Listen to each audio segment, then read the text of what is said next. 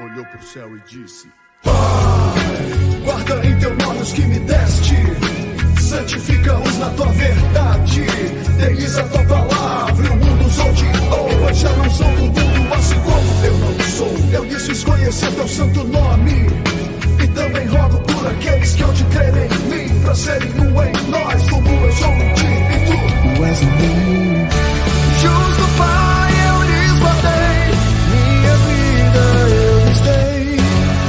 estejam comigo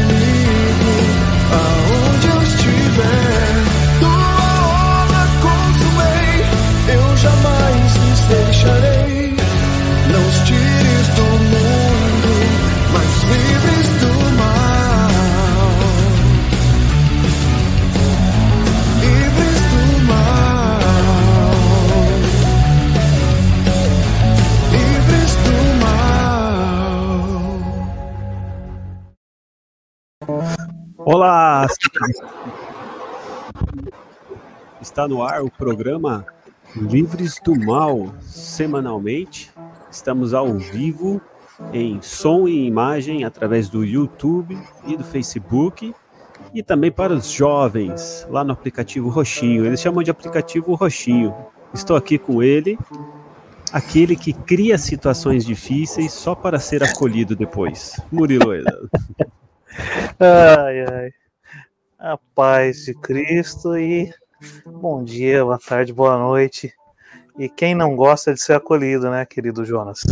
É, quem não gosta. E só para reforçar aqui também, se você não quiser assistir a nossa imagem e só quiser ouvir, estamos onde? Fala para a galera aí, Murilão. Spotify. Spotify. Spotify. E desde a semana passada no Apple Podcasts. Apple Podcast. O Murilo só usa iPhone. Ele falou para mim que não, não não se compactua com Samsung nem com Xiaomi. Então, o Murilo só vai ouvir pelo Apple Podcast. É isso? Tô igual o líder do Estado Islâmico, só gosta de Apple, só? É, os, os ca- os caras falam mal da América, mas utilizam tudo que vem de lá, né? É, é, de vez em quando um Rolex, né? E o Rolex vai na Disney escondido. Eles vão sem tirar foto. Ai, ai, ai. Foi Deve tudo bem semana? né? Tudo bem, graças a Deus. E a gente abre espaço aqui para parabenizar a sua digníssima esposa, né, Jonas? É isso aí, M. muito obrigado. Camila Tanabe. É, eu tenho 30. até, É, é, você não é bom não falar a idade. Até É, preparei parei. uma trilha mais romântica aqui, Murilo. Tá, tá saindo aí, só para confirmar aqui, que a gente testa o áudio ao vivo, né? Dizer, né? Feliz aniversário a senhora M. 13 Pode de tirar, setembro. 13 de setembro. então tá feito a homenagem, né?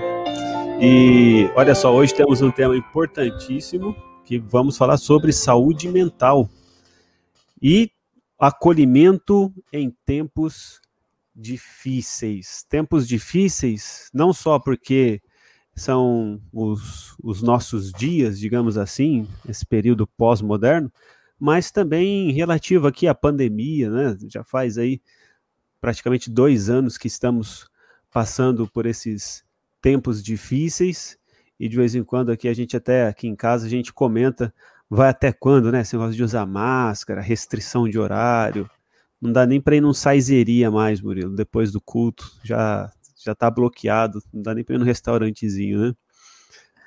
É, machuca a gente, né? A gente que gosta de, de, de ter esse gasto aí, né? E também de ter esse gasto não, né? Esse momento aí de lazer e, e mas logo menos, né? Como dizem os mais jovens, né? Logo Sim. menos estaremos aí em todas as cores aí voltando aí. Que a gente benção. vai, vai se alegrar. Vamos sim, em nome de Jesus. Dá boas-vindas aos nossos amigos que estão nos acompanhando aqui, ao vivo, Odair, irmão Edson, todos os outros que ainda estão por chegar, que sempre nos acompanham aqui também. Muito obrigado.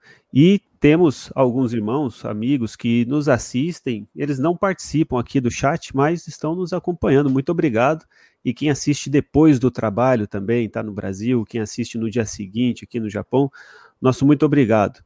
Então, Murilo Eda, vamos, temos um destaque mais resumido, né, dos destaques da semana? É, tem, tem, tem o, o, destaque, eu acho que não é nem bom por imagem, que é, foram 20 anos, né, que não vai se comemorar, né, do ataque às Torres Gêmeas, World Trade Center, Sim. né, foi comemorado, comemorado é maneira de português paupérrimo, meu eu uso essa, essa conotação, né, então, é, onde você estava no dia 11 de setembro de 2001? Eu estava em Totig, Totig Ken. Totig? Estava em Totig Ken nesse dia e vi pela TV também. Na época não tinha computador, internet e foi acompanhei pela TV. Foi ficou gravado eu, na memória. E você estava onde? Eu estava para sair para ir para o colégio. Eu estava estudando à tarde essa época aí. É, por motivos que não convém contar, e estudando à tarde, aí antes de eu sair, é, foi aquele ataque, e aí eu lembro que a, as aulas, é, a gente achou que ia suspender as aulas, detalhe, a gente estava no Brasil. A Você estava em que série nessa, nessa época? Eu estava no terceiro, terceiro colegial. Ah, eu estava é. na quinta série, aí não, não me lembro muito bem. Repetiu tudo isso? e, e, outro destaque aí que você traz para gente são as grandes manifestações que tivemos aí durante a semana. Manifestações, na semana passada a gente ainda estava tendo a repercussão também, né? E o 7 de setembro, que foi né, 199 anos aí da nossa independência, e no dia 7 de, de setembro tivemos a, a manifestação do pessoal que é a favor, né, nossos compatriotas brasileiros que são a favor do governo é, na, da situação. É, muito se comentou, né, Jonas, sobre as declarações do nosso presidente, é, uma grande parte até de juristas, cientistas políticos e também comentaristas né, políticos é, acreditaram que na sua fala ele ameaçou a, a instituição, né, a saber também a, a, pessoalmente atacou o ministro Alexandre de Moraes, e outra parte acredita que foi só uma forma dele garantir é, direitos à população de bem, segundo eles dizem né? Então eu não vou aqui tecer nenhum comentário. Eu acho que a própria fala dele já fala por si só. O que, que você tem um comentário a fazer? Não, não vou comentar, não. Acho que os acontecimentos falam por si. Depois, depois daquele dia, ele já escreveu uma carta, né? Isso. Garantindo os poderes. Então, o que a gente falou na live passada, que o importante é manter a regra do jogo, né? Uhum. Eu não torço nem para A nem para B. Eu espero que se mantenha a regra do jogo para o bem do Brasil e das instituições. Você vai falar que o Santos está quase caindo esse ano ou não? Você vai não, fazer uma reportagem, um não tô vendo isso. branca? Não estou vendo isso, tô mas. Vendo o Santos é... lá embaixo na tabela, já quase indo para as lanternas. Espero que continue assim. E Corinthians cada vez mais subindo na tabela, é o que eu vejo. Então, só queria lembrar, porque você parou, não sei porquê, você misteriosamente parou de trazer aqui notícias do esporte. É, coincidentemente. Foi queria... o Santos começar a cair você começou a parar de não, falar. É, queria dizer que as quartas de final da Copa do Brasil vão ser disputadas é, na quarta-feira aqui no Japão e na terça-feira no Brasil. E vamos ter é, Flamengo e Grêmio, Flamengo já praticamente garantido, Santos e Atlético Paranaense é, quem passar dos dois pega o Flamengo, ou seja, vai ser difícil quem passar. E, e do outro, da outra ponta tá Fluminense, Galo e Palmeiras e outro time, sei lá, Red Bull, acho que não sei, não sei. Sim. Não lembro essa. Não, Mas eu sei que. O único tá destaque era, era, o Santos caindo, era só o meu destaque. Não, não desconheço essa informação. Fake news, a gente está ali perto, mas daqui a pouco a gente já chega. Já. Vamos, vamos deixar chegar até lá. Então, sem mais delongas, já está Dia conosco. 12 também, ontem. Ah, sim. Ontem também foi a vez do pessoal do MBL, né? Deixar claro por, é, que eu tenho alguns um pessoal que eu vi que estava dizendo que foi organizado pelo PT, não, não foi. Foi o MBL, que é um, eles se dizem um movimento é, de direita e eles são contra o governo do, do, então presidente, mas foi uma vergonha, né? Assim, se for por questão numérica, realmente foi de lavada. Eles, se for ter uma disputinha assim de quinta série, realmente tinha muito, muito, muito mais no dia 7 do que no dia 12. Ponto final. Beleza. Hum. É isso. São, é. são esses.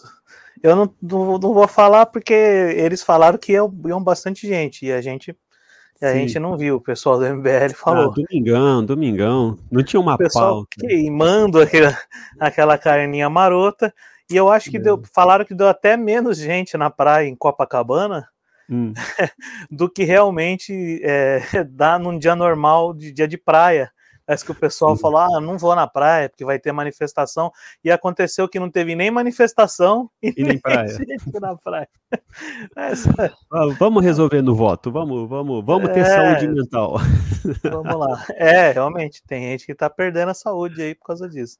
Olha, então vamos já trazer aqui. Muito obrigado Will, pelos destaques e peço que você seja um pouco mais imparcial, como todo bom historiador e jornalista deve ser no ramo futebolístico, tá bom? Que esses próximas traga, traga aí as notícias, como tem que ser.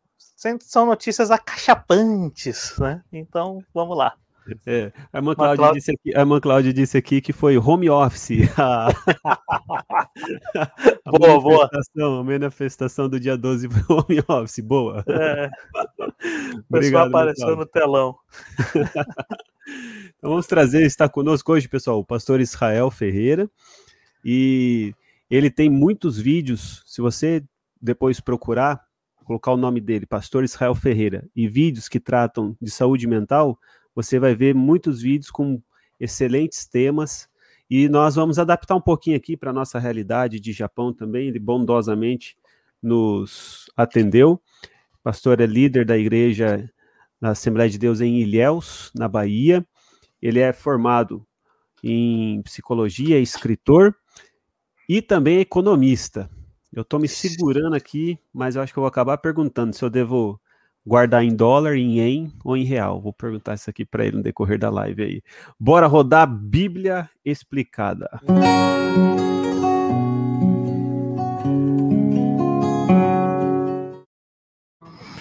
Olá, pastor Israel, a paz do Senhor Jesus.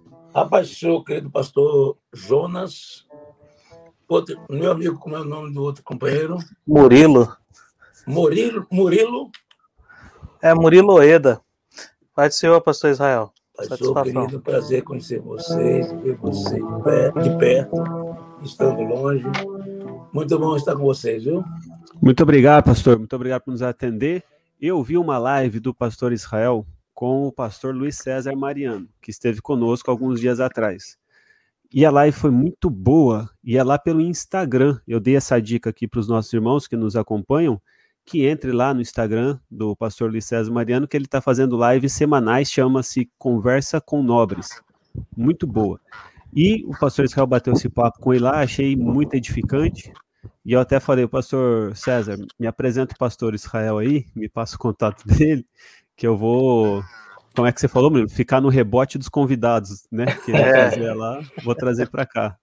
E a gente adaptar, pastor Israel. Muito obrigado. Eu maratonei ah, os vídeos do senhor lá falando sobre saúde mental, aconselhamento pastoral. É, a área estou, estou na, na, TV CPAD, eu tenho 140 vídeos tratando só de aconselhamento com, pessoas com problemas, crises familiares, problemas com os filhos, problemas de doenças mentais como depressão, ansiedade, esquizofrenia. Eu trabalhando sobre esse acolhimento através do aconselhamento. É o Isso. tema esse lá. É excelente, pessoal. Procure lá, TV CPAD. CPAD vídeo e estarão lá os vídeos. Então, vou pedir para o Murilo, por gentileza, fazer a leitura bíblica, que vai ser aqui a base para a nossa conversa, e aí a gente começa o bate-papo, por gentileza.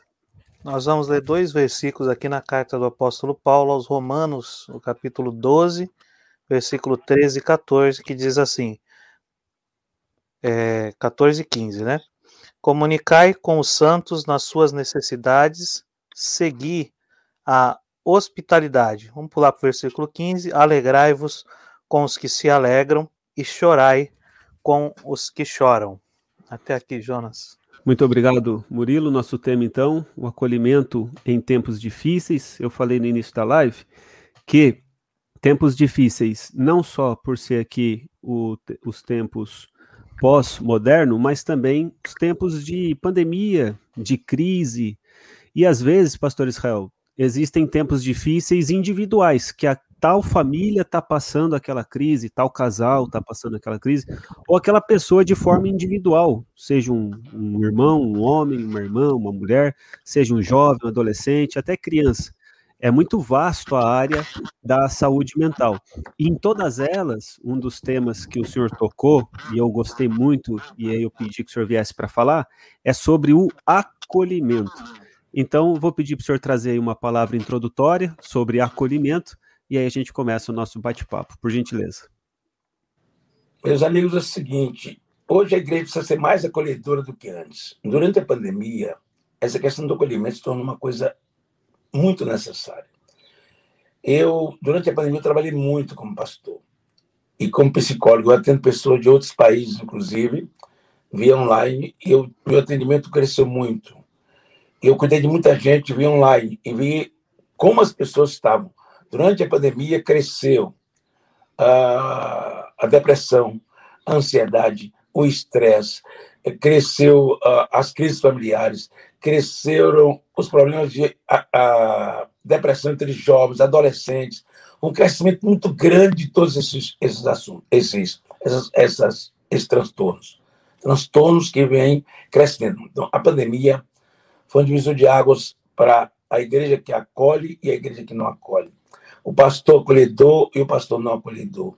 Nós estamos vendo que existem muitos pastores que são verdadeiros marechais, né? que são chefões, e que não está muito, está ligado mais à administração das igrejas, nas presidências. E, mas mesmo assim, esse pastor, que é o presidente, precisa ter pastores auxiliares que possam ser acolhedores.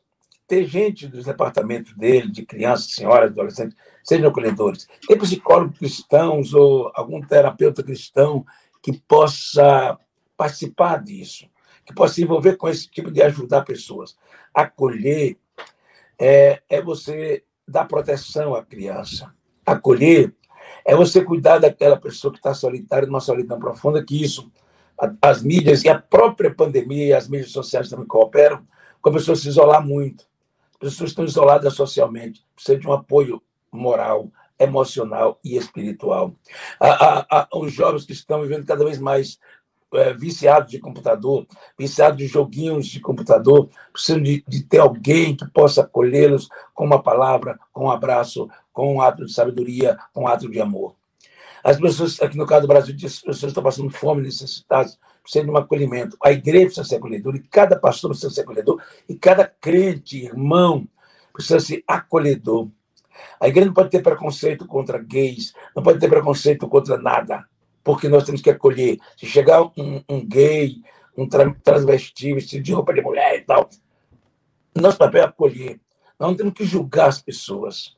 A questão de ser salvo ou não ser salvo, essa é a questão que quem de definir é quem quer aceitar Jesus ou não. Agora, nós, para poder evangelizar, é acolher essas pessoas, porque o, o melhor material de se fazer crente é pecador. Então, não, só tem, aliás, só tem esse material de fazer crente. Então é preciso que a igreja acolha as pessoas com o defeito delas, com, a, com as diferenças que elas têm em relação a nós. Isso é a igreja acolhedora. E cada um de nós precisa ser acolhedor. No aspecto de como é acolhido com uma pessoa com depressão. Eu vou dar o primeiro atendimento, orar e encaminhar para um profissional. Essa é a forma de acolher uma pessoa que está numa crise profunda de depressão, de ansiedade. Ela, ela pode ser encaminhada a um psicólogo. Se estiver querendo morrer, pensando até em suicídio, encaminhar para um psiquiatra. Porque os médicos existem para isso, os psicólogos existem para isso. E se é, é, você, você é suficiente para acolher a ponto de sarar aquela pessoa, glória a Deus. Porque o que o psicólogo faz é acolher as pessoas, é dar ouvido para elas, ouvir as pessoas. As pessoas não, não, são ouvidas hoje, porque as pessoas estão tanto tempo ocupadas no computador, na internet, que não dá ouvido.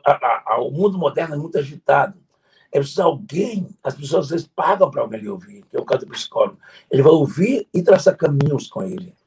Então as pessoas precisam ser ouvidas, os pastores precisam ser bons ouvintes.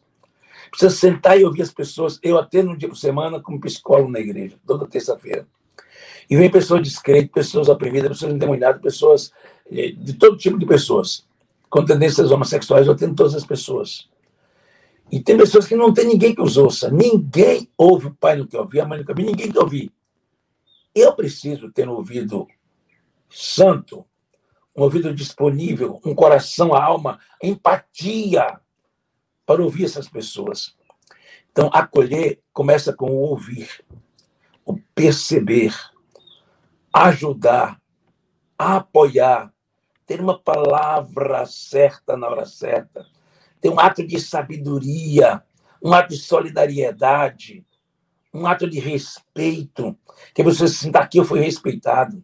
Nessa igreja eu fui amado, nessa casa, com essa pessoa, alguém me amou, alguém estendeu a mão, alguém me respeita. As pessoas estão totalmente arrasadas, não tem ninguém, nenhum amigo. Jesus foi o acolhedor. Aquele moço à beira da fonte disse assim: ninguém, eu não tenho ninguém aqui para me jogar na água. Jesus chegou. E o cego que era vítima de preconceito, esse é um pouco sujo. Não, o mestre não quer falar com você. Jesus traz ele aqui. E a mulher samaritana, que teve preconceito com Jesus, Jesus a apoiou. E a mulher adúltera, que Jesus curou aquela mulher que todo mundo queria apedrejar. Isso é acolhimento. A gente não pode na onde todo, todo mundo está condenando aquela pessoa. A igreja precisa ser acolhedora de quem está sendo condenado. Todo mundo quer apedrejar alguém, mas eu não posso ter uma pedra também. Eu preciso ter um lugar de acolhimento para aquela pessoa que todos querem apedrejar. Então é isso, gente, que é acolhimento. Você parecer com Jesus. Jesus acolheu as pessoas desprezíveis. O leproso, ele tocou no leproso, nem podia tocar, mas ele fez. Não podia estar só com a mulher na beira da fonte, ele estava.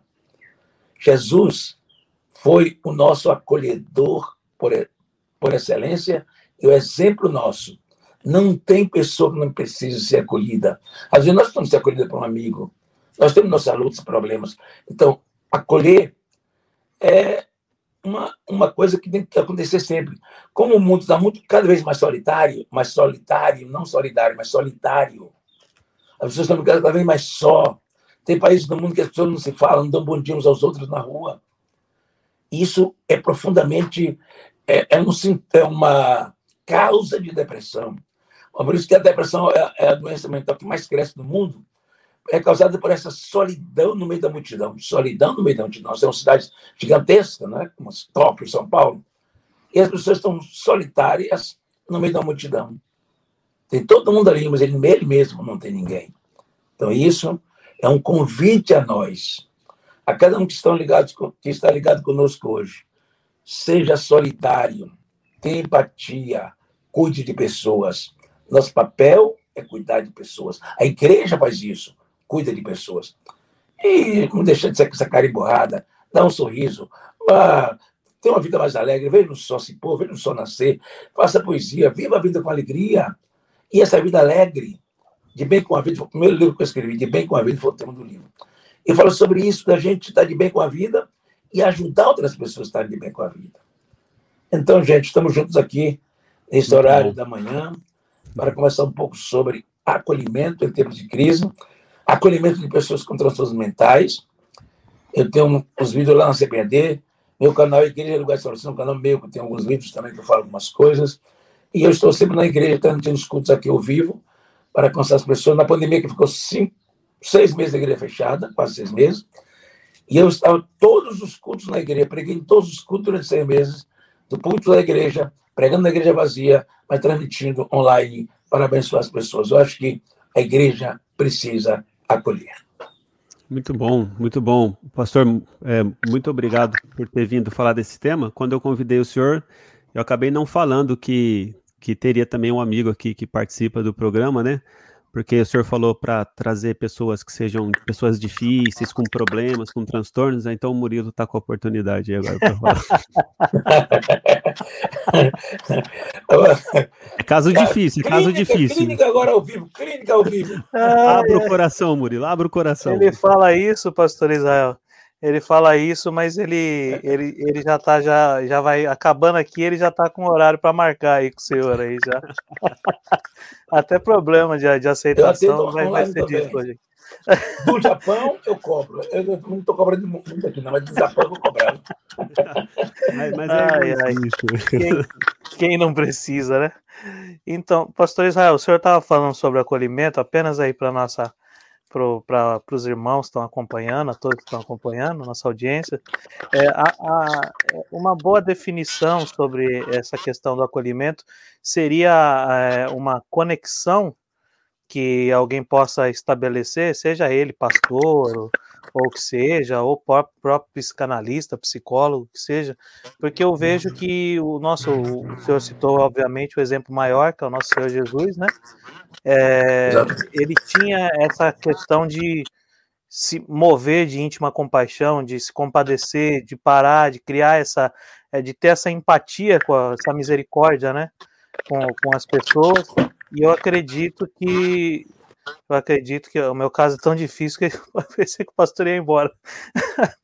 É, eu, eu, acredito que, que é... eu acredito que o acolhimento, é, se a gente pudesse definir, seria isso aí, essa conexão hum. daquele que está precisando de, de alguma coisa, desabafar, falar acerca das suas mazelas, e aquele que está ali ouvindo poder se, se conectar com ele, né? É, de alguma forma, né?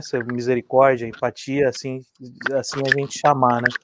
É, eu queria que o senhor definisse mais, eu sei que o senhor já, já introduziu, já falou a respeito, mas Sim. eu acredito que pelo tema muitos vão entrar é, buscando isso, né?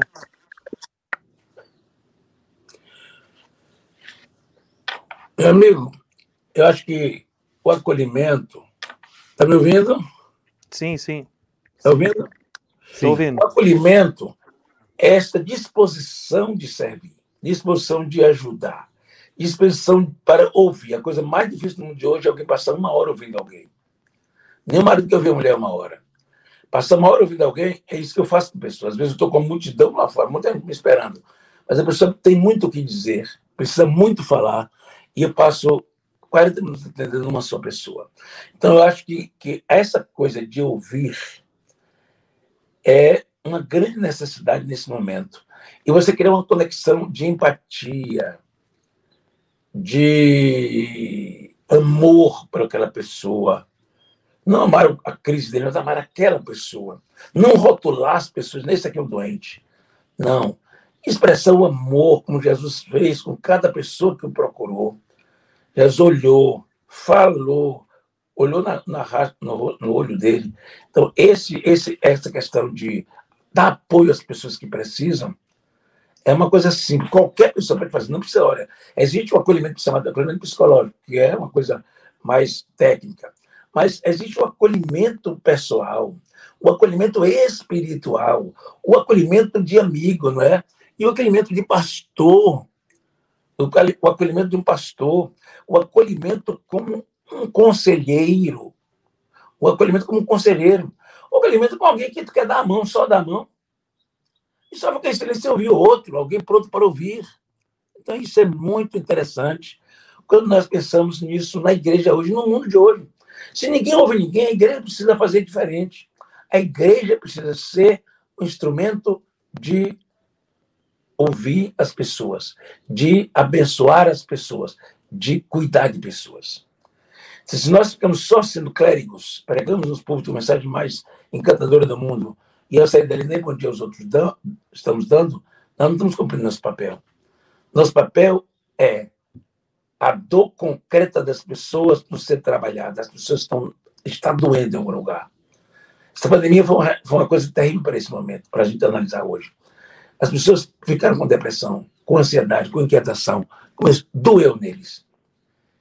E o empata, a pessoa que tem empatia, é que se coloca no lugar do outro para ajudar, para compreender e ajudar.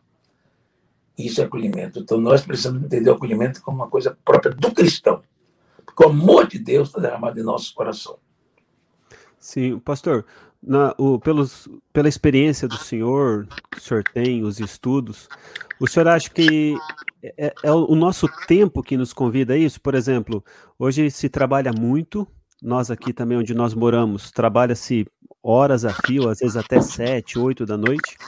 A pessoa quando sai do trabalho já está cansada, já está sobrecarregada e muitas vezes ela acaba indo, igual o senhor falou, para a tecnologia, vai vai para o telefone, vai para o smartphone, vai para o computador, ou no máximo ela consegue dar atenção ali só para para quem está no entorno dela, sempre foi difícil você emprestar o seu ouvido? Sempre foi difícil estender a mão? É uma coisa do ser humano ou isso tem se agravado mais nesses últimos dias na pós-modernidade? Bom, a pós-modernidade é um agravante muito sério, porque nós não tínhamos tantas coisas que fazer no passado. Né? Hoje a pessoa pega um, um, as redes sociais e, e já se ocupa o dia todo. No dia de folga, se tiver um dia de folga na semana, você vai ver as suas redes sociais. Você não vai ver as pessoas. Antes de ter toda essa tecnologia, nós sentávamos na, na varanda de casa, batia papo, ouvia música, né? fazia um culto doméstico, qualquer coisa mais agradável, né? Estar junto, tomar um cafezinho debaixo da árvore. Hoje as pessoas estão todas cheias de atividades, cheias de ocupações, coisas necessárias, coisas necessárias. As pessoas estão cada vez mais sozinhas e mais ocupadas. E isto vai fazer com que as pessoas sejam muito mais a probabilidade de ter depressão, muito mais probabilidade de chegar ao suicídio, muito mais probabilidade de ficar estressado, porque as pessoas não têm com quem compartilhar as suas angústias. Não tem. O marido não quer parar para ouvir a mulher uma hora, duas horas. A mulher não quer parar para ouvir o marido, que homem chato que fala tanto. Porque todo mundo tem algo a fazer que não é tão interessante assim mais. E aí vem os vícios que as pessoas têm. A OMS classifica a Organização Mundial de Saúde e os instrumentos de pesquisa sobre saúde, como o CID, o DSM-5, o CID-10, vai considerar hoje que existem pelo menos oito doenças provenientes da, da dependência de internet, de jogos eletrônicos, jogos eletrônicos, tudo isso vai criar patologias relacionadas a isso. Essas patologias fazendo com que as pessoas cada vez vão ficar compulsiva no, no, computador, compulsiva na internet. Se algum dia você ligar, deixar o celular, ele, ele vai passar mal, ele está muito vivendo compulsivamente em relação à internet. Aí vem as, as compulsões, as dependências, são uma série de doenças envolvidas com o uso da internet. É, tudo isso é muito útil. A internet é uma beleza, uma maravilha, uma, uma invenção fantástica. Mas tudo demais vai nos prejudicar. Então, as pessoas estão. É, é uma geração, é uma geração fast food, né? Geração do aqui e agora. A geração intolerante à angústia, outra coisa importante, porque as pessoas sofrem tanto. Nós criamos nossos filhos intolerantes à angústia. A gente faz todas as suas vontades, a gente faz tudo que eles querem. Então, o que acontece? Estas crianças, eles vão crescer com intolerância ao não. Porque ele tem sim na internet, ele sempre tem sim o que ele quer e acha. Ele não tem um não nas redes sociais. Tem alguém mentindo para ele, dizendo que é isso, que é aquilo, e ele, a mentira está presente, as fake news estão presentes. Então, quando essa pessoa cresce, o primeiro não começa a se mutilar, começa a entrar em pânico, começa a entrar em desespero. Por que desespero? Porque não estão preparados para o não da vida, para os desafios, para as aflições e angústias da vida, que, que as angústias e aflições estão aí na vida. Quando ela bate a sua porta, você entra em pânico, em desespero. Porque as pessoas não vão ganhar muito dinheiro. O dinheiro também não resolve. Não. A angústia interior nada resolve a não ser resolver o problema da angústia. E a angústia precisa resolver falando com alguém, ouvindo alguém, sentando, é, tendo um ambiente agradável, tendo um tempo para si mesmo, um tempo de alegria, um tempo de lazer, um tempo de sair com a família. Isso faz parte desse bem-estar que nós estamos falando aqui. Certo. Pastor Israel, eu também dei uma maratonada aí no, nos vídeos que o senhor é, achei muito interessante o, a temática e os vídeos, e eu vi até que o senhor fala ali temas é, para a própria liderança, né? Também que até um dos vídeos o senhor fala que é, quem eu seria. Tipo... Série, agora no atual, falando sobre para os pastores, né? Sim, sim. Eu achei muito bom, porque às vezes é, é uma parte que é negligenciada, né? tipo, já, já a, os pastores em si, né, eu falo porque exerço também o, ministério, a gente tende às vezes se não vigiar, querer manter aquela postura de super-homem, né, de que é inatingível e tal, e o senhor até aborda falando, e quem é que vai falar, né, quem, para quem que o pastor vai se abrir, vai ter essa, quem é, vai ter esse né? ombro, né? né? Então, é realmente é, eu achei muito Exatamente. interessante e também aquele vídeo que o senhor fala sobre líderes workaholics, né? O senhor usa um termo bem, bem, bem moderno aí, eu achei, achei muito bom. É. E, e para a gente evitar isso em qualquer área né, da, da, nossa vida, seja na liderança, um líder de uma igreja, até um, um trabalhador que não, não tem limite, né? Empresário, e, líder de é. equipe, qualquer um. É. O, o, eu queria que o senhor falasse um, um pouquinho, né, sobre isso, sobre essa questão do, do acolhimento a, àqueles que muitas das vezes são não, não a, a, própria as próprias, as próprias pessoas, seja pastor ou seja é, um patriarca da família, ou seja, aquela pessoa que você fala, ah, esse aí não precisa. Alguns pensam, né? O senhor falar sobre como é, alguém pode chegar e, e ser realmente um, um, um, amigo, alguém que pode ouvir ele, né, e, e ajudar de alguma forma, né? Meu amigo, eu, eu escrevi um livro, um livro chamado As Emoções de um Líder, que é da nossa CPAD. Nesse livro eu falo sobre esses temas aí que eu estou abordando agora nesses, nesses vídeos. Eu falo sobre síndrome burnout, workaholic, pastor com depressão, pastor com ansiedade, pastor com estresse. Porque o pastor também é gente. E eu, o pastor, na, na maioria dos casos, nós pastores somos muito solitários. Por que somos solitários? E eu, eu, eu, eu gravei um vídeo onde que vai publicar que falei sobre a solidão e a solitude. A solidão quando eu me sinto só, a solitude quando eu estou sozinho, mas não me sinto só, eu estou bem acompanhado com Deus, eu tenho tempo para pensar, para orar. Isso é solitude. Solidão quando eu estou angustiado sozinho. Mas o que acontece com, com nós, pastores? Nós somos muito solitários. Aqui, se a gente errar, confessa quem? E se a gente tiver necessidade de um amigo, vou procurar quem? Se não tem alguém para me ajudar, quem vai me ajudar? A igreja acha que o pastor é um super-homem. A igreja acha que do pastor vem toda a bênção do céu. É um profeta. Haja palavra. Oh, aleluia. E o povo está lá. Mas ele não sabe que aquele pastor tem esposa, tem filhos, ele não lembra. Tem necessidades emocionais, espirituais, tem solidão. E, e, e ó, você vê pastores se suicidando no mundo. Pastores se suicidando. Por quê? Porque um pastor ele tem uma tendência muito forte a ter sido burnout, porque ele é muito, muito se ocupa demais na obra, é muito cobrado pelos membros da igreja, as pessoas exigem que ele seja perfeito, ele não é. Então, e o grande problema é quando eu tento provar que sou perfeito. Aí eu pioro as coisas.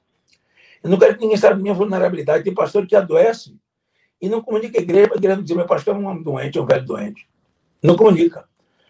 Porque tem medo da, da sua humanidade. Pastor não é divino, pastor é humano. E as pessoas têm, quando pastor, não, pastor ficou doente. Ah, é um velho, troca isso. Isso não importa que passa com o pastor. Então o pastor fica sozinho na hora mais difícil, quando ele abençoa até a multidão. Quando ele prega, oh, glória, que coisa maravilhosa. E quando ele adoece. E quando ele vai embora, que jubila, quem está com ele? Quem visita ele para dar uma palavra? Por isso eu sempre lembro, uma coisa importante do pastor é esteja bem com a sua família. A família é terapêutica. Seja bem com a sua esposa. Quando você jubilar, sua família estará lá com você. Tem que jubilar e nem a mulher está com ele. Tá, mas não tá. Por quê? Ele prejudicou a esposa, prejudicou os filhos, ajudou todo mundo, abençoou todo mundo, abençoa a si mesmo. Não tem um tempo para ele. Não cuida dele. Tiago Paulo disse a Timóteo: tem que cuidar de ti mesmo e da doutrina. Eu preciso cuidar da minha saúde mental. Eu preciso cuidar da minha vida espiritual. Eu preciso cuidar da minha esposa, dos meus filhos. E outra coisa importante: eu preciso ter amigos. Um pastor precisa ter. Tem uma, uma universidade é, francesa que diz que para ter uma saúde mental boa, precisa ter no mínimo quatro amigos de confiança.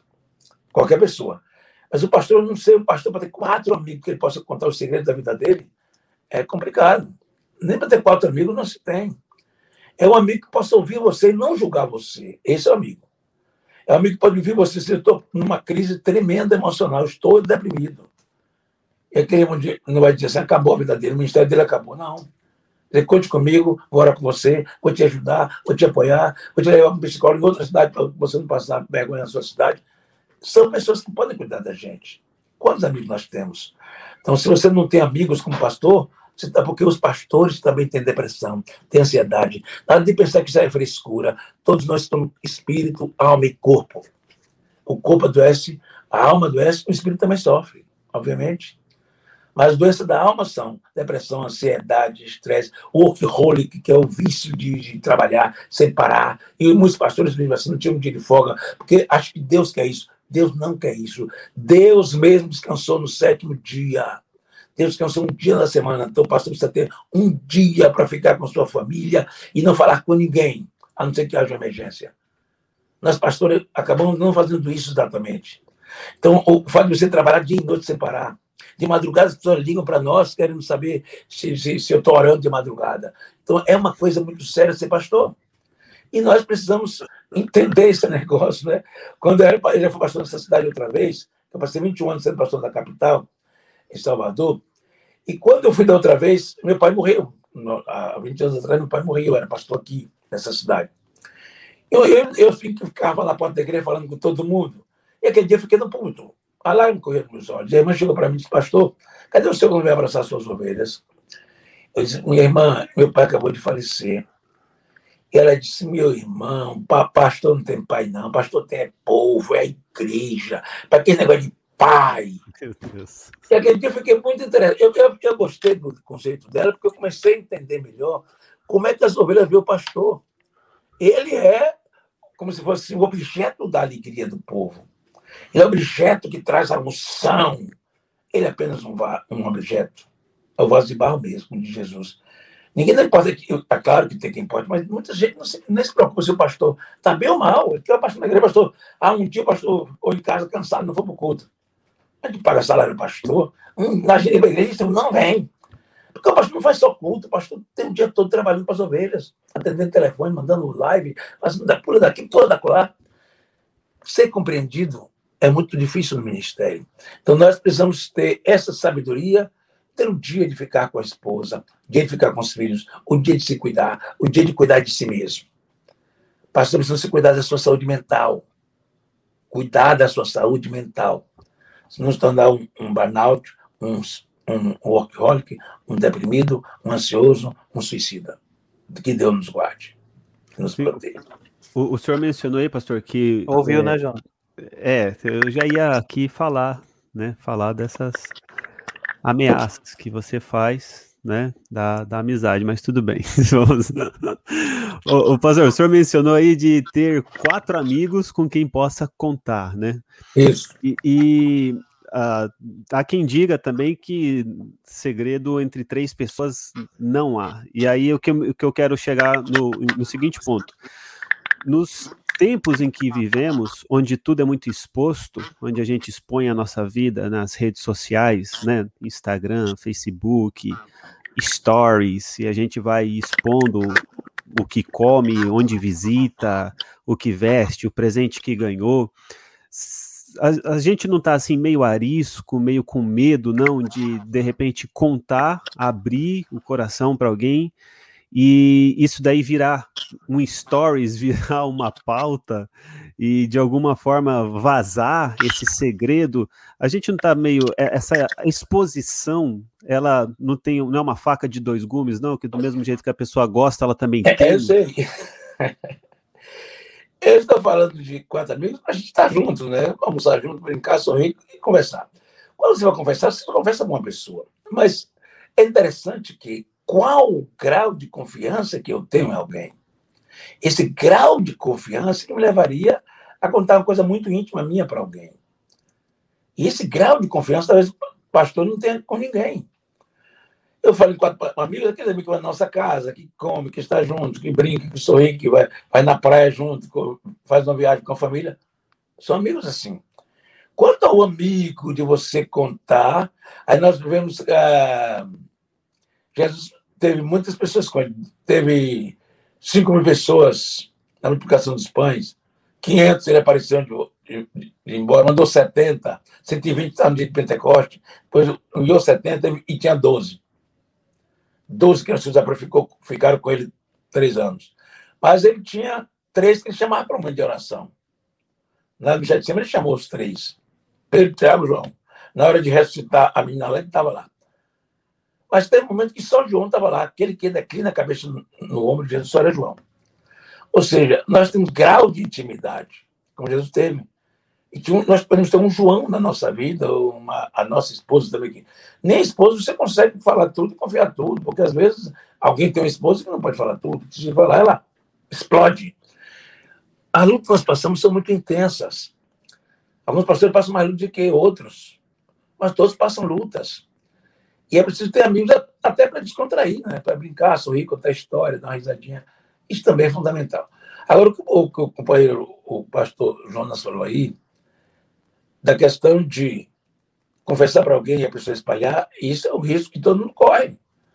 Uh, eu acho que Davi foi escrever no Salmo, mas Davi não confessou a ninguém, Davi só confessou diretamente a Deus, Davi chegou a Deus. Tal. Tem casos que a gente conversa só com Deus. Ninguém nos compreenderá. E nós somos esse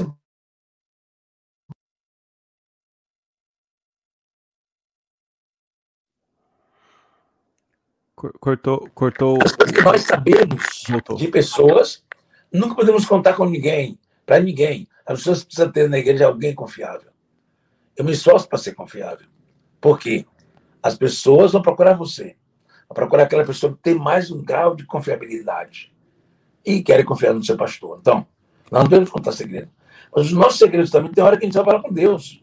Você não encontra uma pessoa que você possa Paulo diz consagrar, com, com, confessar os pecados aos outros. Se a gente tiver um erro que a gente precisa confessar, então você falar somente com Deus, porque quem nos compreenderia? A gente está cometendo falhas bobas que a gente comete por aí.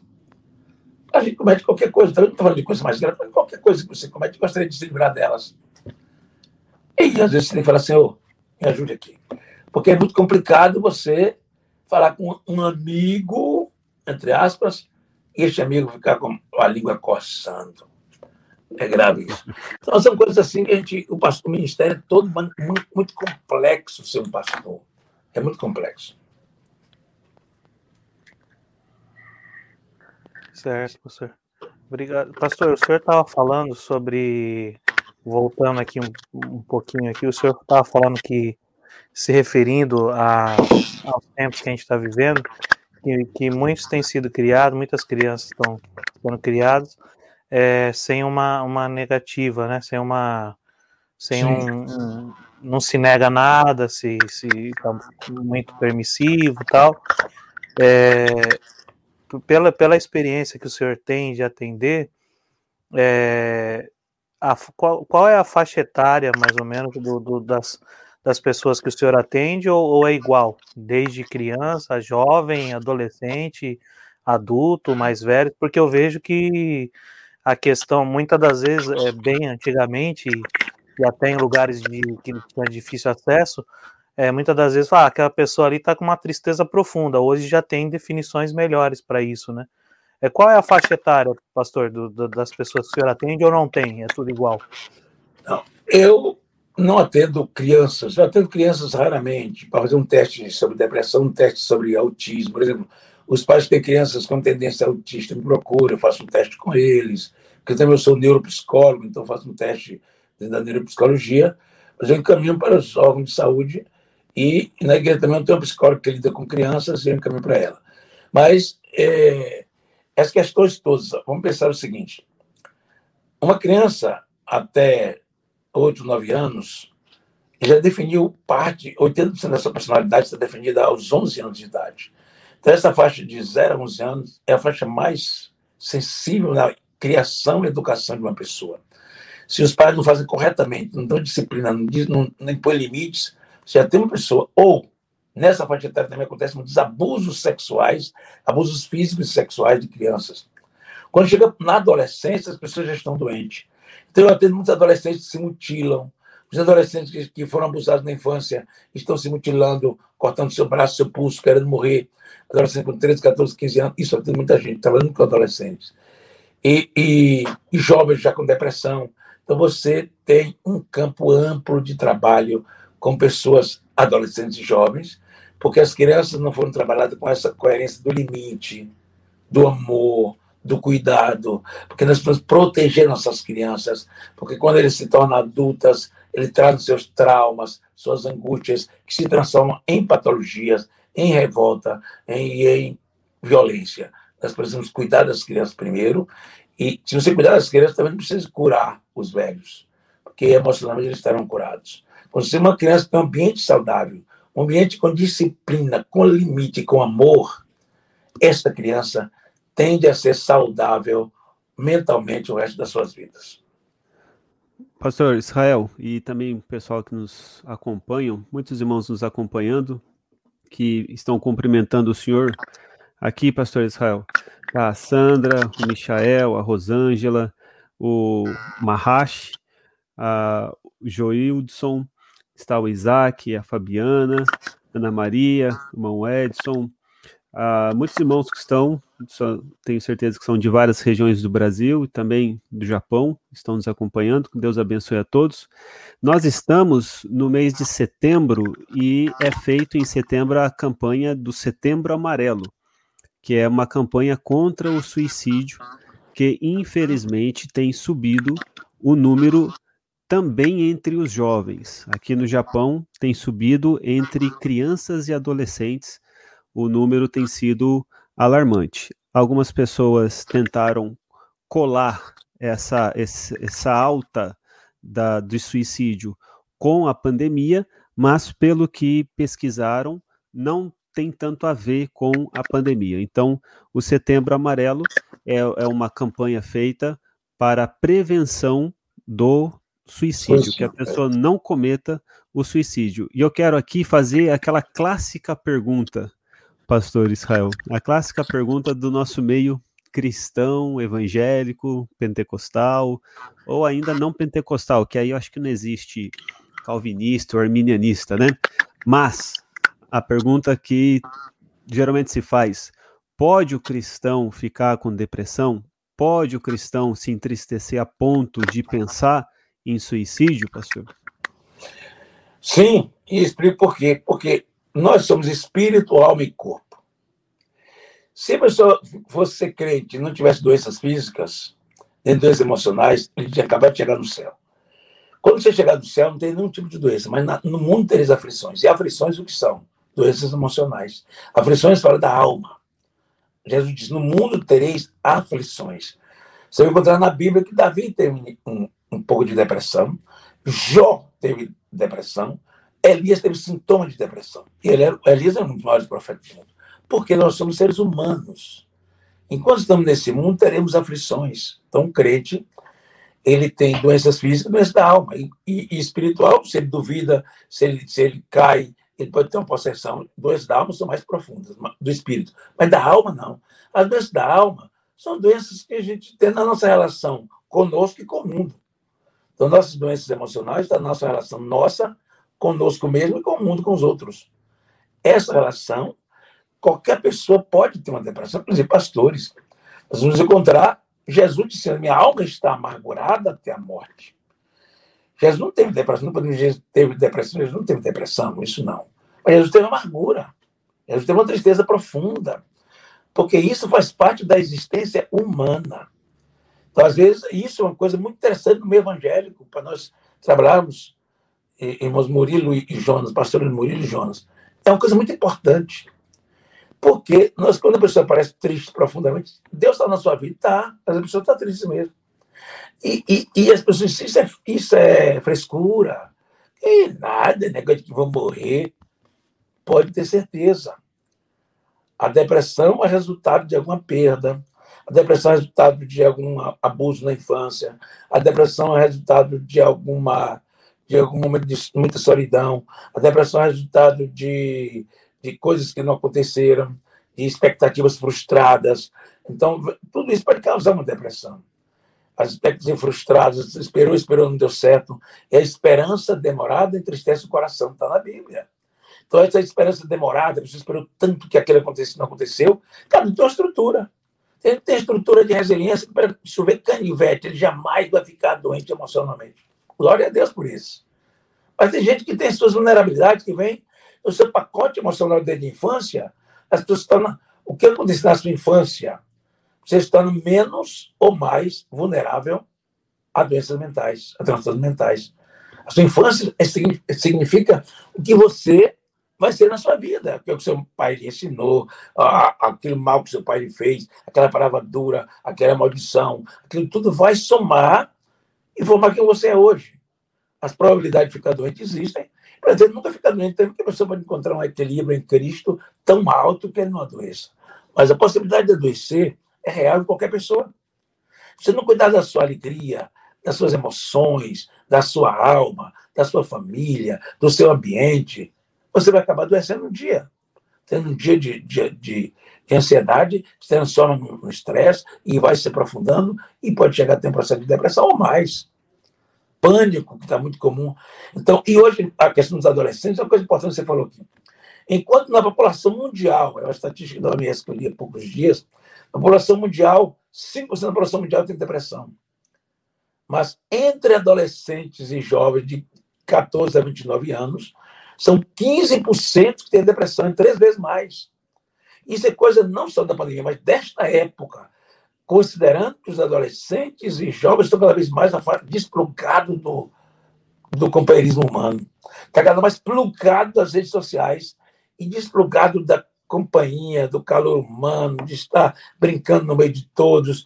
Eles vão se isolando com o joguinho de computador, se isolando com as redes sociais e fica cada vez mais sozinho. Então, nós precisamos cuidar disso. E também as tendências que tem de não ter limites, de intolerância à angústia. Isso tudo vai trazer mais problemas emocionais para os jovens e adolescentes. Muito obrigado, pastor. Só aproveitando aqui, ah, temos aqui alguns comentários, né? Ana Maria falando que ela trabalha como conselheira e tem atendido várias pessoas crentes, né? Com depressão. Então, conforme o pastor Israel trouxe, é, é sim possível, somos seres humanos, temos corpo, alma e espírito. Também aqui a Igreja Batista Novo Horizonte, é, dizendo aqui nossa cidade também, muitos suicídios, infelizmente, né? Então, agradecer aos irmãos que estão nos assistindo pelo YouTube, quem tiver já aproveita, já clica aí para se inscrever, né? Aproveitar que a audiência está alta. E temos aqui outras conversas, outros bate-papos com outros temas também. Vocês são muito bem-vindos. Vai lá, Murilo. É, Pastor Israel, a gente estava falando sobre a pessoa que está acometida da, da depressão, né? E o entorno, vamos dizer, o esposo, que a esposa está acometida, a esposa, que o esposo está acometido. É, muitas das vezes eles não, é, eles levam, né, até a até um profissional competente ou para um aconselhamento pastoral, né, até mesmo alguém que leva para o próprio o Senhor, exemplo, é, ouvir, é, ajudar, tratar, é como o familiar deve proceder, né, para não ficar usando frases de efeito e às vezes até é, atrapalhando, né, o, o, o, tratar, né, da alma, né, como o familiar deve proceder, pastor? Nós precisamos entender isso, que, por exemplo, psicólogo e psiquiatra não são nenhum bicho papão. É a pessoa que lida com equilíbrio mental. O psiquiatra vai lidar com o equilíbrio químico do cérebro, com remédio, e o psicólogo vai lidar com o equilíbrio emocional do sujeito, da pessoa. Então é necessário o encaminhamento. O, quando a pessoa, você percebe que a pessoa está triste demais, a primeira coisa que precisa fazer é orar com ele e acolher. O familiar precisa acolher o seu, o seu parente, o seu amigo. Acolher, dizer, precisa de mim, estou aqui. Não criticar, ah, classe de besteira, sai daí, vamos passear. Como, porque você não está sentindo aquilo, não sabe o que é que você está sentindo. A depressão é uma coisa que dói na alma, gente. E às vezes você brinca, não, não é nada, isso é um frouxo, um fraco. Não, gente, todos nós estamos sujeitos a qualquer problema de ordem emocional. Depende das perdas, por exemplo, tem uma coisa chamada estresse pós-traumático. Uma pessoa perde o marido, perde a esposa, perde os bens, tem um prejuízo grande, tem um assalto. Essa pessoa vai, pode ter um estresse pós-traumático e adoecer profundamente. Mas não entendeu, na vida tem, mas às vezes nossa fé não é suficiente.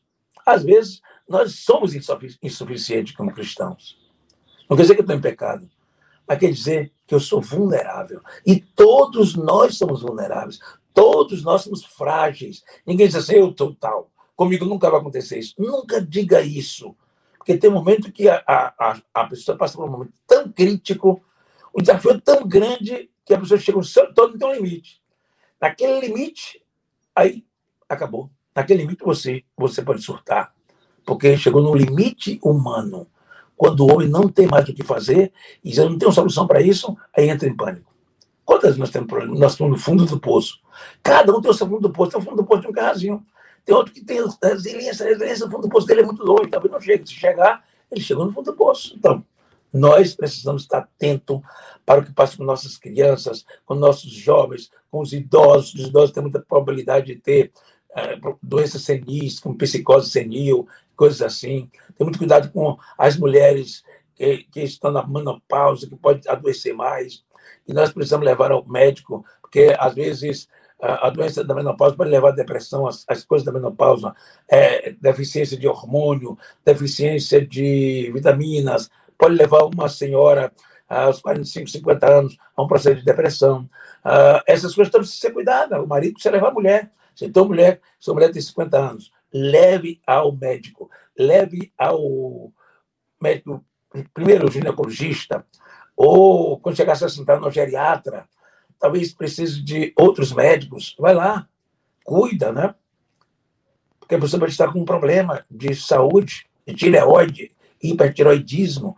Isso dá problema mental também, provoca as emoções, deficiência de vitamina D, de vitamina B, de, né, sais minerais, pode também ser instrumento de assunto de depressão ou de outras doenças mentais.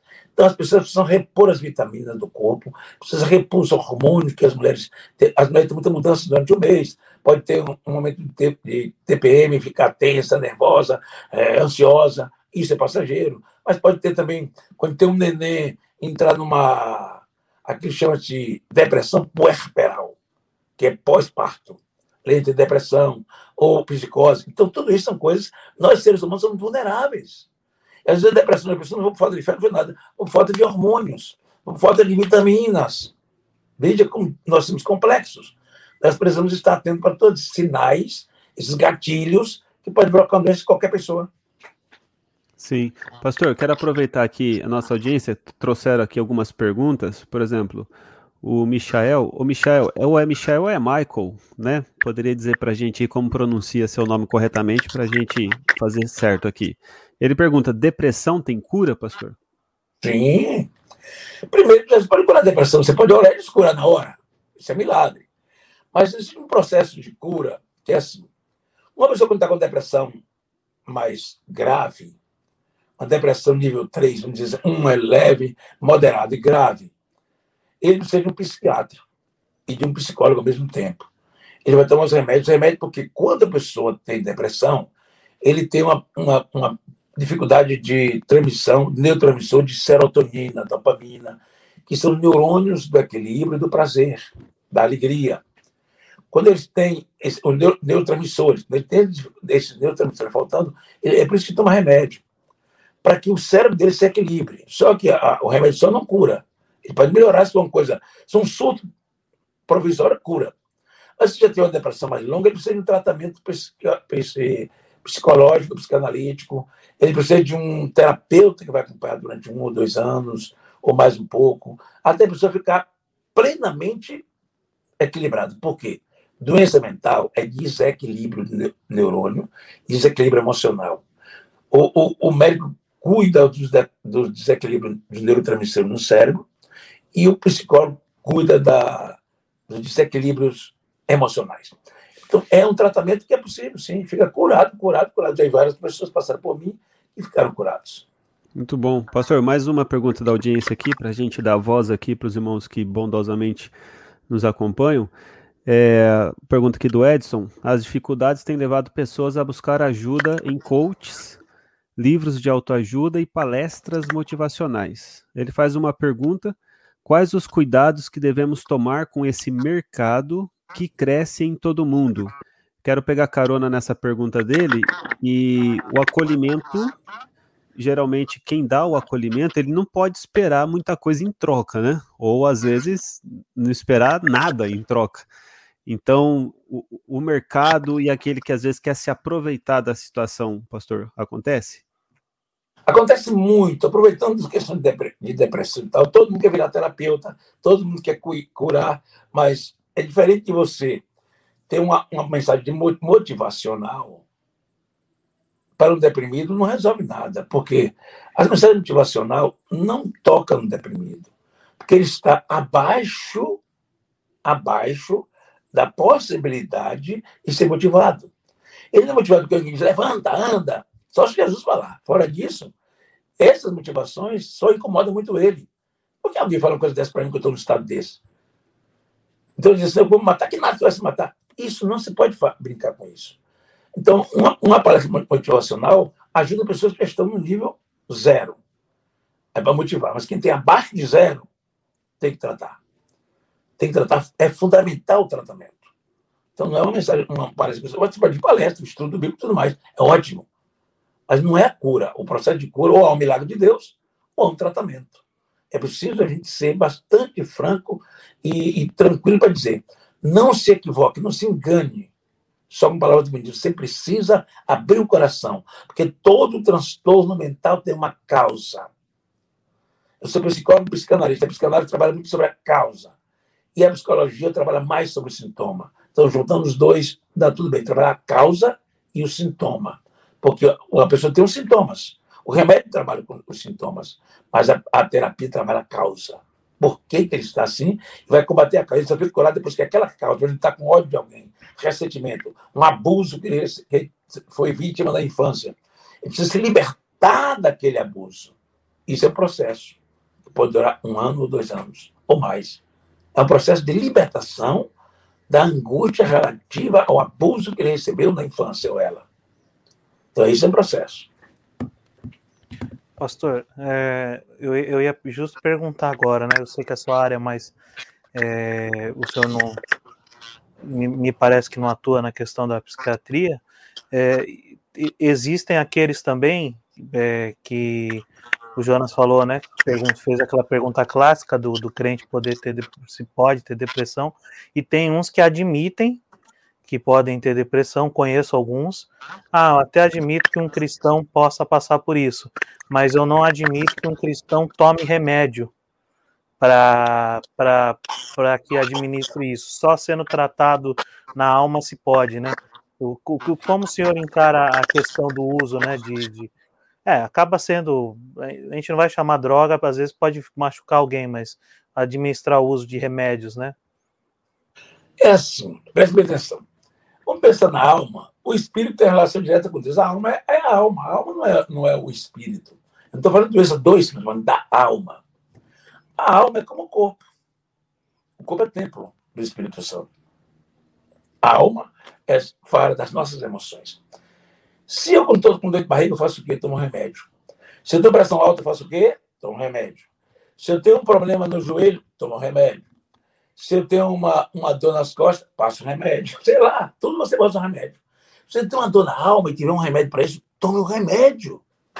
Qual pecado tem tomar um remédio, gente? A gente tem muitos, muitos mitos que não funcionam. Nós temos muitas, muitos preconceitos em relação aos médicos psiquiatras.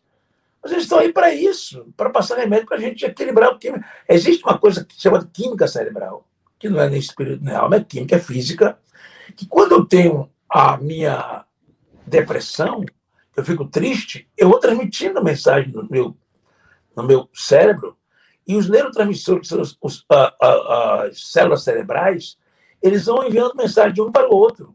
E a mensagem de tristeza que passa, não passa a serotonina, passa a tristeza. Então é necessário que esse remédio vá lá equilibrar esse, esse, essa transmissão de, de recaptação de, de, serotonina. Então, nós precisamos entender isso. Então, a gente não pode recomendar a pessoa, para pessoa, eu vou matar. Eu, pessoas eu soube de pessoas íntimas, conhecido meu, que cometeram suicídio. Um processo de depressão ou um processo de esquizofrenia, que é um surto, quando a pessoa se despersonaliza, não, tem, não se conhece mais quem é ele, ele pode pular no prédio embaixo pensando que é o Superman ele precisa de remédio. Isso é indiscutível, minha gente. Não cabe discussão contrária, porque isso é doença. Doença. Quem, Jesus disse claramente: quem precisa de médico são os doentes. Então, quem é doente, procura ajuda. Procura ajuda. Como Jesus cura um câncer, ele também cura uma depressão. Mas se o câncer, você orou e não recebeu cura, Deus vai usar os médicos para te ajudar a curar. Você vai fazer uma cirurgia. E na, na questão emocional é a mesma coisa. Se você buscou ajuda, orou e não ficou curado, Deus vai te usar, usar um médico para te passar um remédio, mas Deus está no negócio. Mas nem sempre Deus está melhor que todas as pessoas. Ele não curou todas as pessoas que passaram por ele no mundo. Ele curou uma grande parte delas. Tem gente que ora na hora e Jesus cura qualquer doença. E tem gente que vai para o médico. Isso é ser humano. Isso é ser humano. Pastor, eu quero fazer aqui uma última pergunta, porque o nosso horário combinado já, já passou. A vontade é de ficar conversando mais, né? Mas não vamos incomodá-lo. A não ser que o senhor queira voltar mas mais eu gosto, aí. Eu gosto do senhor, mas alguma pergunta? Mande as perguntas aí que eu respondo. Que benção. Só se quer pergunta. Uma pergunta um pouco mais específica, um pouco mais voltada aqui para a nossa realidade, né? Os irmãos que Sim. estão nos assistindo no Brasil, a gente está falando aqui do Japão, eu, Murilo, moramos no Japão. No Japão temos uma comunidade brasileira de 220 mil pessoas, 210, 220 mil pessoas hoje, brasileiros no Japão.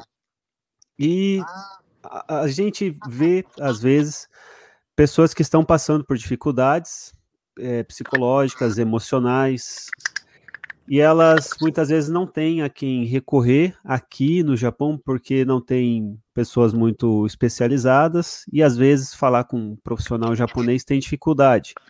Embora hoje em dia tenha o tratamento online, né? E de vez em quando a gente ouve, né? Falei do setembro amarelo, de brasileiros que acabam tirando a própria vida. Por quê? Eu ouvi uma, uma dos vídeos do senhor, o senhor fala sobre a, a meia-idade, né? A questão da meia-idade, ter sim, saúde. Sim, sim. Isso. Ah, o Murilo tá chegando nos 40, ele já tá começando a se preparar, porque a meia-idade começa com 40, né? Isso. E, isso. O que, que a gente pode falar para o Murilo para ele ficar tranquilo? Tô brincando. O que que, o que que a gente pode, pastor, falar com os irmãos brasileiros que, quando saíram do Brasil e vieram para cá, muitos tinham aquela aquela ideia assim: vou para o Japão, vou trabalhar dois anos e vou voltar embora e abrir meu negócio próprio. E muitos ficaram aqui, isso já passou 25, 30 anos, e quando chegaram aqui eram jovens, na casa dos 20, e acabaram, em, em algum momento, assim, tendo essa dificuldade, essa luta interior de não ter conseguido realizar os sonhos iniciais lá, quando tinham 20 anos de idade. E naquele vídeo do senhor que o senhor fala sobre a minha idade, achei muito interessante que a pessoa pode, na faixa dessa meia idade, que é dos 20 aos 60 ou 65, ele pode rever os seus projetos e pode criar novos projetos.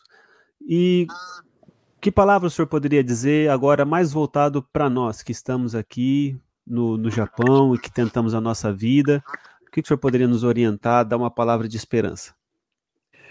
Primeiro, eu gostaria de dizer o seguinte: que as comunidades imigrantes no mundo todo deveriam ser mais próximas e ter no meio das comunidades pessoas que possam ser acolhedoras.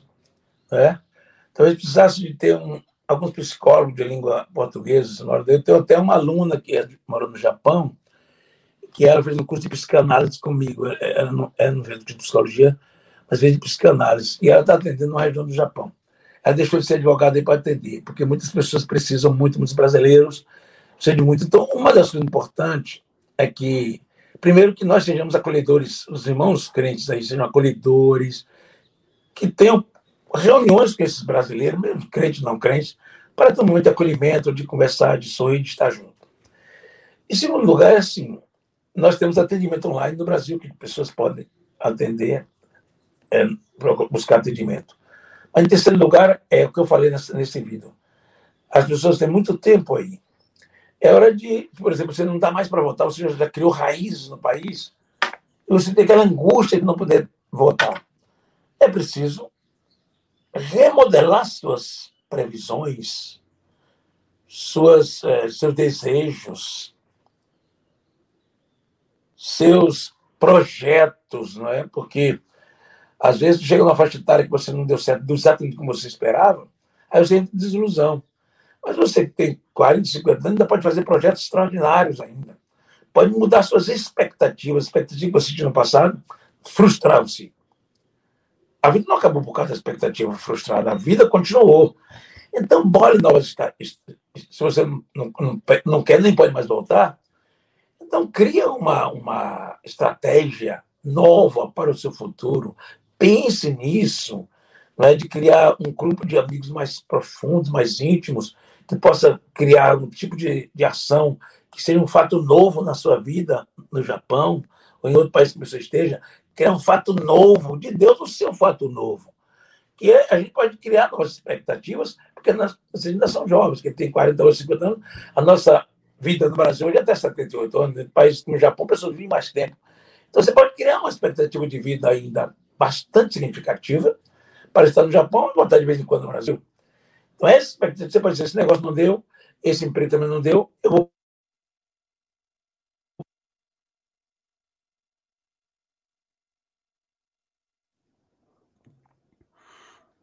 Acho que o pastor Israel deve ter recebido uma ligação ali no telefone, parece que interrompeu, que ele estava usando ali, Murilo, um, o smartphone para fazer a transmissão. Então, vamos aguardar ele retornar aqui para a gente fazer as considerações finais.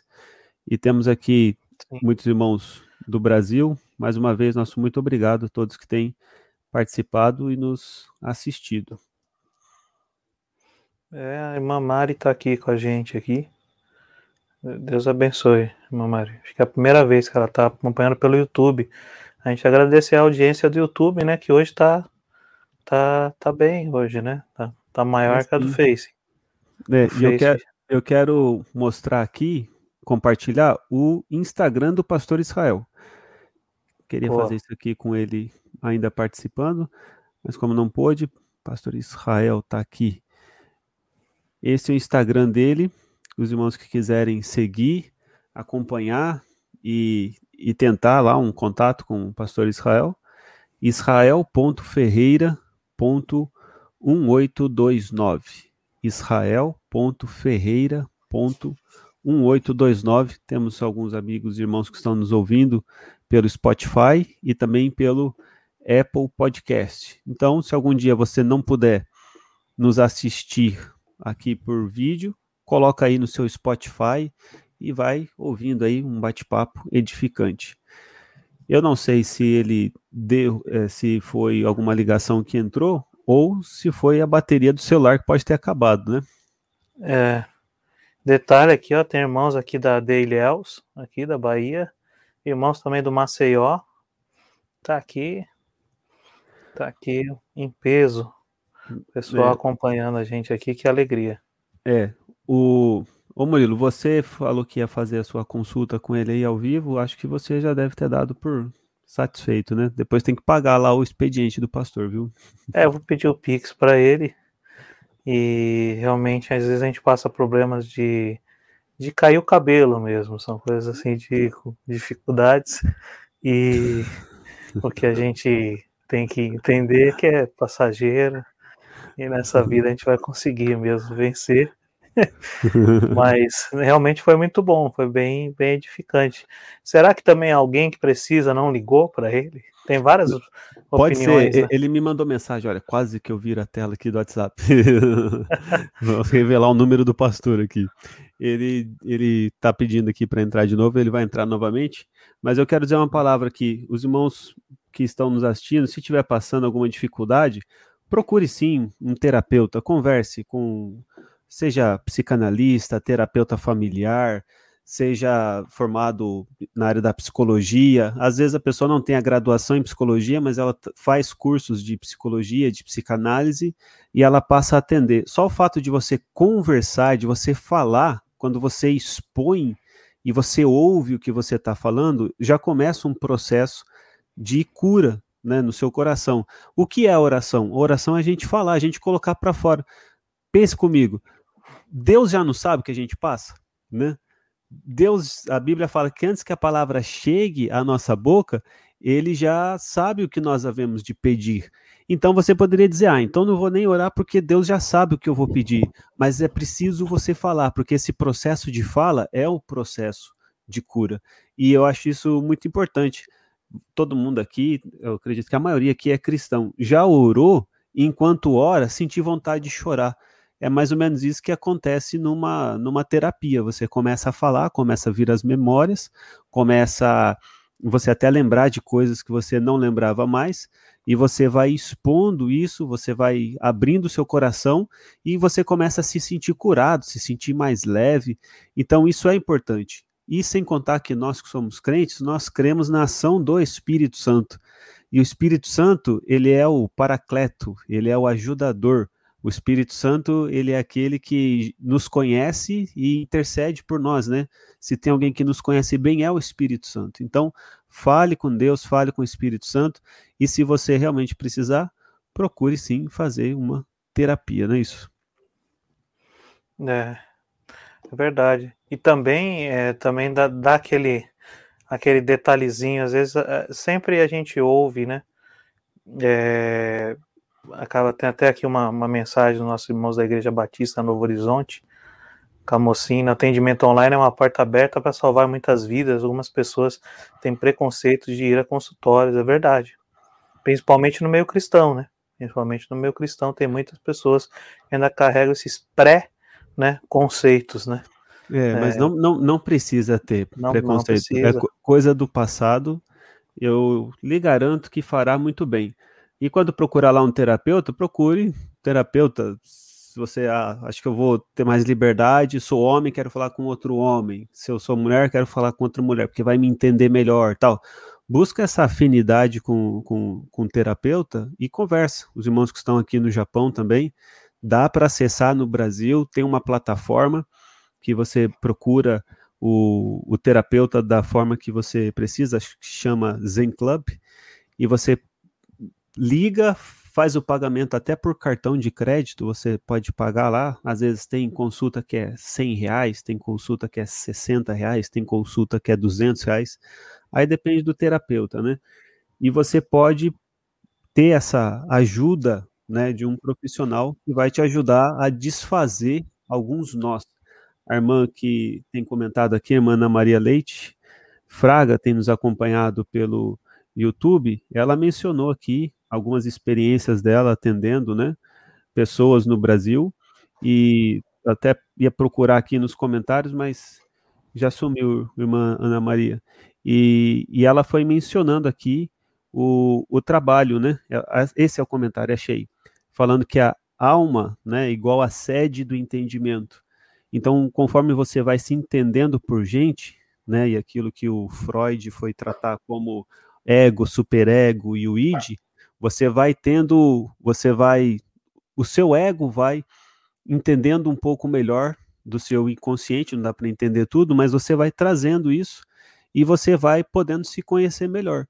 Ninguém é igual a ninguém, não se compare com outros, não se compare com o Instagram de outras pessoas, porque a gente só coloca coisa boa, né, no Instagram. Não se compare com, com quem está melhor ou com quem está pior que você. Procure pensar quem sou eu, né? Quem sou eu diante de Deus? Quem sou eu diante da situação, da minha própria situação? Esse foi o interesse que nós tivemos de fazer essa live hoje. O pastor, eu acho que ele não vai conseguir voltar aqui, Murilo. Nós vamos precisar encerrar então, porque já foi o horário combinado, né? Mais uma vez, muito obrigado. E os irmãos voltem mais vezes aqui a nos visitar no nosso YouTube. Temos Sim. outras lives lá sobre outros temas. Considerações finais, Murilo? É, não, eu ia falar que, que a gente, né, no, no, exercício ali do, é, do ministério, seja você com uma credencial ou não, mas sempre o, o cristão é alguém que o cristão de, de fato, é, ele é muito procurado por, por pessoas para quando se percebe que a pessoa tem algo diferente ali para para poder ministrar, aí as pessoas se achegam. Então, é para a gente aprender a ouvir, né, mais do que falar, porque muitas vezes a pessoa não consegue nem falar, às vezes as pessoas já estão nem ouvem direito, tá falando e já tá falando, falando, falando, já tá pondo regra, regra, regra, regra, e, meu Deus do céu, até pior, hein, a pessoa. É, ter, ter mais ouvidos do que boca, né? Sim, pastor Israel, muito obrigado por ter voltado aqui conosco, pastor. O, acho que as perguntas que apareceram no chat a gente conseguiu fazer e o senhor poderia fazer, pastor, as considerações finais aqui? Muito obrigado Isso. por ter nos atendido. Eu voltei para agradecer a vocês, o privilégio de estar falando com os irmãos daqui do Japão, queridos irmãos. Breve iremos ao Japão ver vocês. Tenho vontade de passar esse tempo aí para a gente dar uma passeada por aí, uma caminhada por aí. Meus amigos, eu estou à disposição. Qualquer assunto que queiram debater nessa área aí, pode contar comigo. Qualquer dia que vocês quiserem, eu, é o dia de atendimento, parei um pouquinho para ficar com vocês. ou ainda estou em casa, você daqui agora para o atendimento, mas foi muito bom estar com vocês, o pessoal, as perguntas e tudo mais. Nossa proposta é cuidar de vidas, cuidar de pessoas, ajudar pessoas, abençoar pessoas. Esse é o meu trabalho de pastor, de psicólogo, de ser humano. É, e todos nós, cuidar de gente, abençoar as pessoas, tá bom? Um abraço, pastor Jonas, um abraço, pastor Danilo. Danilo. Murilo. Murilo, Murilo. Murilo. Murilo. É, ele, ele Murilo. sofre de dupla personalidade também, então pode ah. chamar ele. isso, aí, isso aí pode curar, tratar. Curar não, é pode tratar. ser tratado. A gente fica brincando um contra aqui, mas é tudo na brincadeira. Nós somos amigos, viu, pastor? É bom, é bom. Esse ambiente bom, é bom, é bom, é curativo também. É curativo. É Murilão, é. considerações finais. Não, obrigado, pastor Israel. Desculpa o Jonas, ele já está careca de saber que a gente não tem que se comportar, brincadeira. Mas é, obrigado mesmo pelo expediente aí que o senhor deu aí e que Deus abençoe o senhor aí, possa amém, amém. cada vez mais fazer uso da sua vida. Uma grande honra, pastor, uma grande honra. Muito obrigado. Nos vemos na próxima, então, se Deus quiser, pastor. Um abraço, meus Pessoal, amigos. Todos sayonara. que também assistindo. Um abraço a todos. Muito obrigado. Senhor abençoe. Abraço. Olhou para o céu e disse: Pai, guarda em teu nome os que me deste. Santifica-os na tua verdade eterniza tua é palavra. O mundo só te oa, já não são do mundo, assim como eu não sou. Eu disse conhecer teu santo nome. E também rogo por aqueles que ao te crerem em mim, pra serem um em nós, como eu sou em ti e tu. Tu és em mim.